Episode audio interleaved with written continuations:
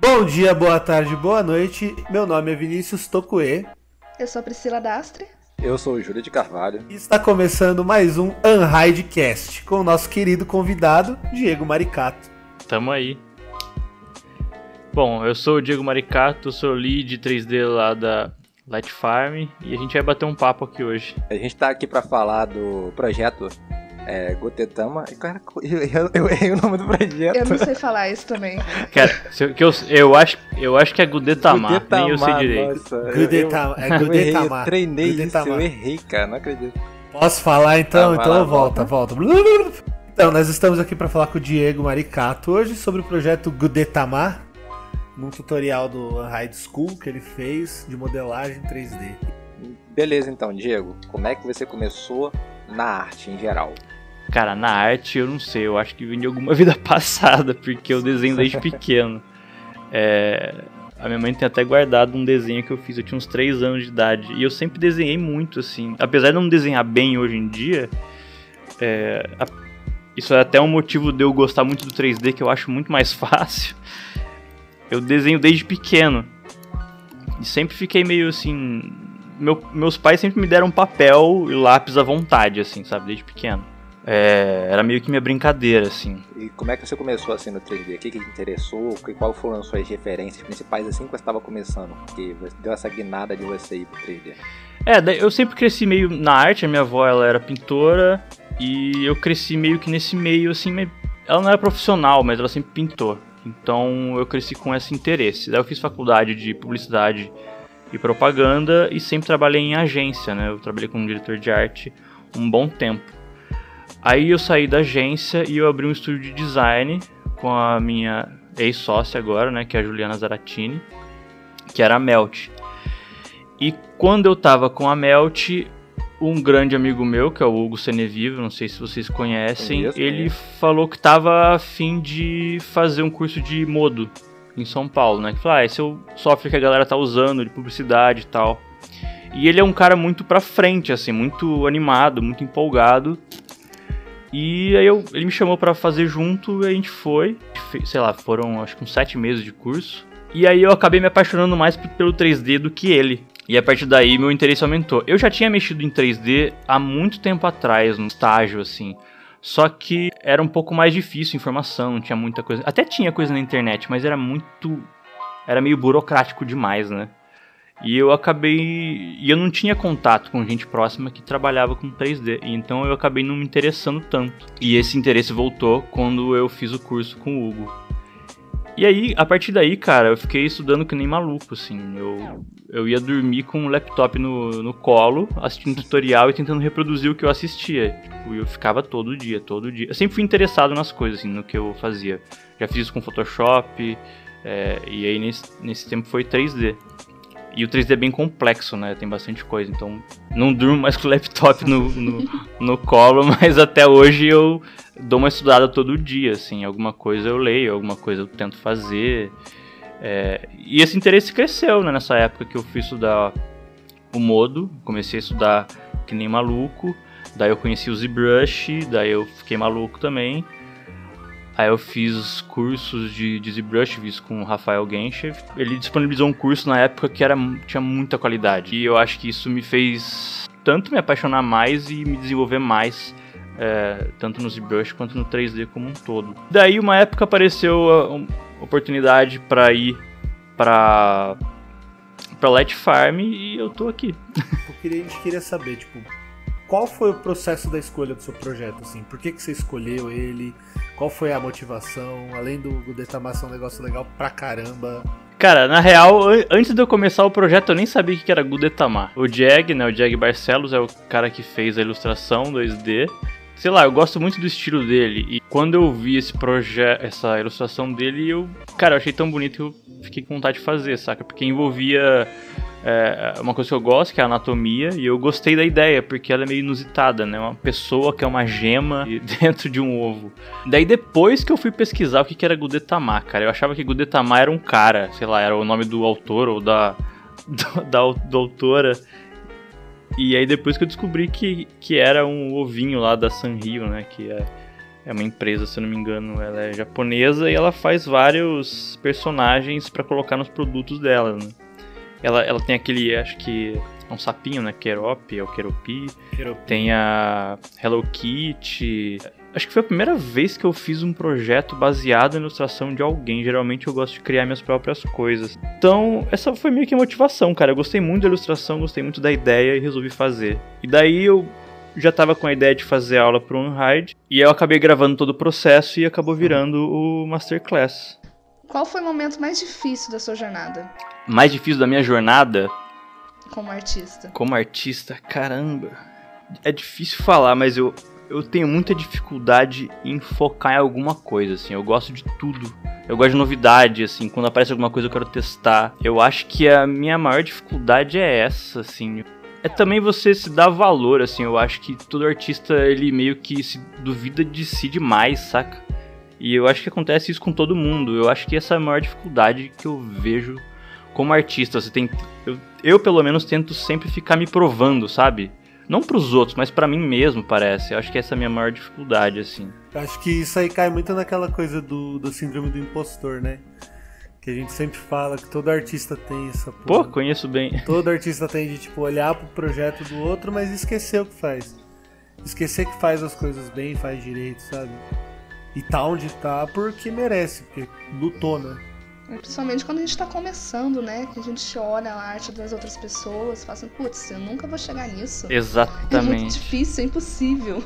É muito difícil, e é difícil você, assim, você tá no começo, você começa a se comparar com os artistas que já estão lá em cima, aí você começa a se frustrar, você tem que parar e falar, pô, eu tô em outro tempo, eu sou outra pessoa, sabe? Eu não sou ele, e eu não tô no tempo dele. O cara levou tempo pra chegar onde ele tá, e eu também preciso levar. E não é porque você tá começando que você ainda não sabe tudo que poderia ou deveria saber que você não vai chegar lá, né? É difícil, é uma sabedoria que demora pra você eh, chegar e eh, às vezes você se duvida ainda, você se compara, mas Uma maturidade, né? Que você demora a desenvolver, né? sim, é, tem que tem que entender que cada um tem seu tempo e cada um tem a sua história, assim, eu acho que é o mais mais importante. E uma coisa legal de se fazer é você pegar um trabalho seu um pouco mais antigo e comparar com o que você fez hoje, né? Você- se você quer comparar, compara com si mesmo, assim, né? É ti- tipo, às vezes é- soa meio clichê falar e até meio mentiroso, porque eu mesmo faço isso, né? Tipo, você cai no erro de se comparar com os outros. Mas é, você tem que ter a, a sabedoria de parar e reconhecer o que você tá fazendo, né? Falar, cara, não, não é assim que funciona. É, eu- você tem que olhar para o que você fez no passado e ver a evolução para você se comparar com você mesmo, não com os outros, né? Para você entender que você evoluiu. É, acho que o importante é você olhar para trás e entender que você foi para frente, né? Recentemente a gente fez isso lá no grupo do Unhide. A gente pediu para profissionais e estudantes eh, compartilharem os primeiros trabalhos que eles têm, as primeiras artes que eles eh, fizeram para postar e para também estimular quem está começando a postar também sem medo de ser comparado com um artista que está muito já avançado. Então todo mundo teve o lugar onde começou, né? Independente do nível que está, todo mundo tem um, teve o nível básico, o nível iniciante. É, ninguém começou um mega boladão das galáxias. É, então, ninguém começou é ganhando. coisa- é, é uma coisa assim que é interessante trazer para o iniciante, Sim. é, que a grande base da nossa área, a gente tem muito iniciante, é que eles não tem que ter medo de postar, não tem que ter medo de botar a, a cara tapa. Eu falo que é ter que desenvolver a arte de ligar e não ligar. É, é isso aí. É. E, e, assim, é uma dica que eu dou assim, cara, só posta quando você estiver satisfeito. Assim, não, não posta pedindo o caminho das pedras, sabe? Ah, é, é, pô, não sei o que fazer. Quando você estiver satisfeito, fala, cara, eu acho que tá bom agora. Aí você posta, porque aí você vai evoluir, sacou? Se você postar sabendo que não tá bom, quer dizer que você não chegou no seu limite ainda, né? É, posta quando você chegar no seu limite. Cara, agora eu acho que tá bom. Aí sim você vai ter um, uma referência, assim. Uma coisa legal também é, tipo, sempre que você pegar um projeto, tenta incluir alguma coisa que você queira aprender.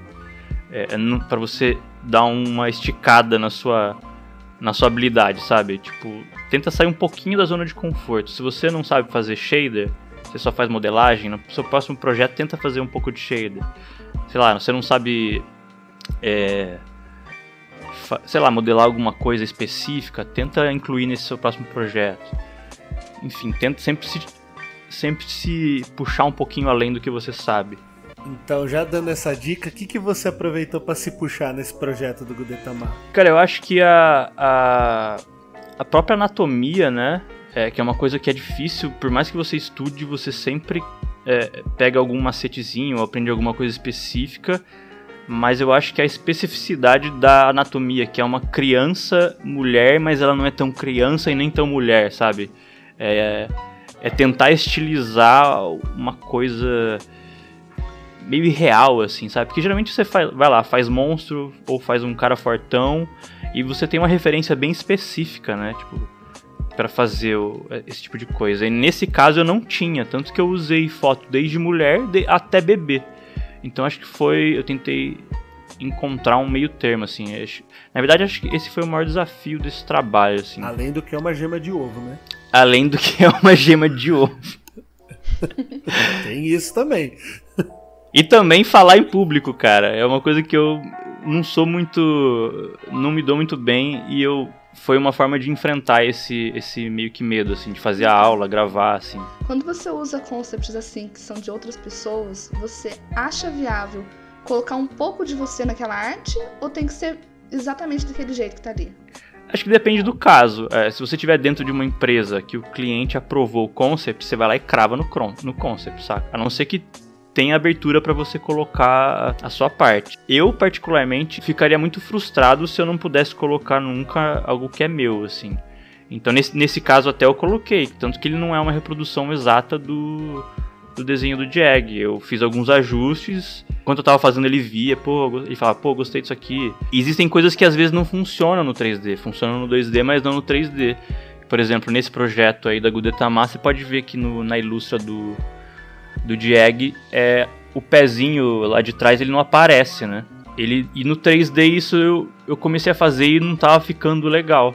Que você tem uma. É, é um outro volume, né? Você entende o volume de uma outra forma no 3D. Então aí eu coloquei o pezinho ali para o apoio da perna, assim. A perninha cruzada, né? Mas eu sim, eu sempre tento colocar alguma coisa minha, sempre. É que na ilustração, no desenho, você modela. Modela? é que eu trabalho com 3D e 2D e fico. É que você desenha pra câmera, né? No caso, tá vendo é, de exatamente. só. E no 3D você tá vendo de vários anos, 360. Ainda mais se for animação, no caso, né? E você usou o que para fazer esse projeto? Você usou que software? Cara, eu usei ZBrush, muito ZBrush. Basicamente, ZBrush eu usei um pouquinho de Blender, mas assim, muito pouco. Foi só de teimosia mesmo, pra, pra aprender um pouquinho, é verdade. Nesse eu aprendi um pouquinho de Blender, que eu sempre peno pra, no Blender um pouco. E daí Cinema 4D e Redshift, que é o render, né? Nessa modelagem, o que foi mais difícil? Foi a casca? Foi o cabelo? Cara, eu acho que foi entender a anatomia, assim, descobrir, como eu falei antes, né, o entender a anatomia dela, assim, como seria essa criança que não é criança e mulher que não é completamente mulher. Acho que foi a, o maior desafio. E o mais demorado, por incrível que pareça, foi o cabelo, que eu acabei nem usando. eu tô com, tava com curso aqui, demorado, você chegou a fazer uma parte mega detalhada, né? É, eu peguei o cabelo, detalhei ele inteiro. Daí a hora que eu cheguei e joguei no, na cena final com o shader, não tava combinando, porque a região do cabelo tava cheio de detalhe, né? Cheio, tava crisp, assim, né? Com com muito detalhe de, de alta frequência, e o resto tava mais suave. Aí não combinou. Aí eu peguei, dei um shift smooth lá no ZBrush e terminei. E você também exercita o desapego, né? Que é uma coisa importante para principalmente em trabalho, em projeto, né? Você desapegar daquilo lá que você fala, putz, isso aqui é a melhor coisa do mundo, mas tem que mudar. Aí você fala, beleza, vamos mudar aí, acabou. O curso, eu vi que você dá uma introdução ao ZBrush. É, uhum. Pra quem nunca pegou, achei bem legal porque eu sou fanboy do ZBrush e te sigo esse tempo todo por causa do ZBrush. Até a minha UI, eu tava falando que a minha interface do ZBrush é a que você disponibiliza lá, maneirona. É, você, você se considera o quê? Um artista primordialmente de ZBrush, que você é bem completo, a sua arte é bem completa, você faz tudo em 3D. Cara, eu faço um pouco de tudo, sim. Eu gosto muito de luz, eu gosto muito de shader, eu gosto bastante de tudo, mas o que eu mais gosto de ficar é no ZBrush mesmo, porque eu acho o ZBrush ele te dá muita liberdade assim. Como eu gosto também de criar as coisas, eu não gosto só de fazer coisas que já existem. O ZBrush ele mistura o desenho com escultura, saca? E eu acho muito mais fácil o ZBrush do que desenhar no papel. Eu vejo a Gisele lá desenhando, cara. Cara, dá raiva, porque ela tem uma facilidade. não facilidade, né? Mas ela desenha tão assim, sabendo o que tá fazendo, e eu. É natural, e foi uma das minhas maiores frustrações, assim, é não desenhar como eu gostaria de desenhar. Fora isso tudo que você já falou, você. O que, que você diria pro. Agora olhando assim de fora, o que, que você diria pro Diego do passado, aquele menino que começou a desenhar lá atrás? O que, que você falaria para ele hoje em dia? Assim? Qual seria seu conselho para ele e para quem tá começando também? Cara, uh, se fosse antes de entrar na faculdade, é que é difícil que eu não tinha o contato, mas eu gostaria muito de ter começado no 3D antes, assim. Acho que eu teria me frustrado menos, assim, mas. É difícil, cara. Acho que, cara, eu falar que vai estar tudo certo. Muito bom. Você vai chegar lá, sabe? Faz o que você gosta mesmo que você vai chegar lá. O que que te inspira? Cara, acho que tudo é difícil. Geralmente acontece alguma coisa, ou vejo alguma coisa no dia a dia, ou eu vejo algum filme. Acho que é a coisa mais padrão assim de todo mundo, né? Ou eu lembro de alguma coisa que eu queria fazer, ou às vezes eu tô com alguma, alguma sensação, algum sentimento, aí eu acabo colocando, fazendo uma escultura. Teve um dia que eu tava pé da vida e eu acabei fazendo uma escultura mostrando isso, sacou? Ao invés de esbravejar, xingar, xingar muito no Twitter, que acho, que eu já fiz bastante, é eu acho que é o conselho que eu daria para mim no passado, cara, para de xingar no Twitter, para de perder seu tempo aí. Mas que me inspira, acho que Cara, é difícil, mas acho que é tudo. É o dia a dia, é alguma coisa que você vê, alguma arte que você viu, é, alguma coisa que alguém falou, uma música que você ouviu. Ainda dá aquele friozinho na barriga de mostrar um projeto final pro cliente? Eu não sinto frio na barriga, assim. Eu sinto aquela ansiedade. Pô, será que vai ter feedback? Frio na barriga, caramba. Será que eu vou ter que refazer tudo? sem alteração, né? Quando vem sem alteração. Será que ele vai gostar do que ele pediu mesmo e agora no próximo ele vai despedir o que ele queria? Sei lá. É, não rola frio na barriga, mas rola dúvida, assim. Pô, será que vai tá. Será que agora vai ser o final, sabe? Porque assim, depois de um tempo, você meio que ganha uma confiança de saber que o que você fez está atendendo o que ele pediu e tá com uma qualidade que já tá bom, sabe? Então, meio que não é o frio na barriga, mas é essa dúvida de, pô, será que agora vai estar tá do jeito que ele acha que tá bom? Voltando às aulas agora, em quanto tempo vocês demoraram para gravar o projeto todo? Cara, eu não sei te falar especificamente porque eu demorei um tempo para fazer o projeto porque eu fiz ele bem picado. Mas, se eu pegar e fizer assim focado, sem me distrair, eu acho que dá pra fazer uns dois, três dias assim. O que é bacana das aulas Masterclass é que vocês tentam trazer a maior quantidade de conteúdo possível para quem está assistindo. E isso é uma coisa que a gente não vê muito na internet, mesmo que em alguns cursos pagos, às vezes é uma coisa tão básica, tão assim, meia boca. E todos os, os masterclass lá no High School são assim, né? É conteúdo pra caramba pra gente estar tá aprendendo, pra quem tá no começo, pra quem tá no meio, pra quem já se acha foda também. Todo mundo tem que como aprender ali. Eu acho isso muito bacana.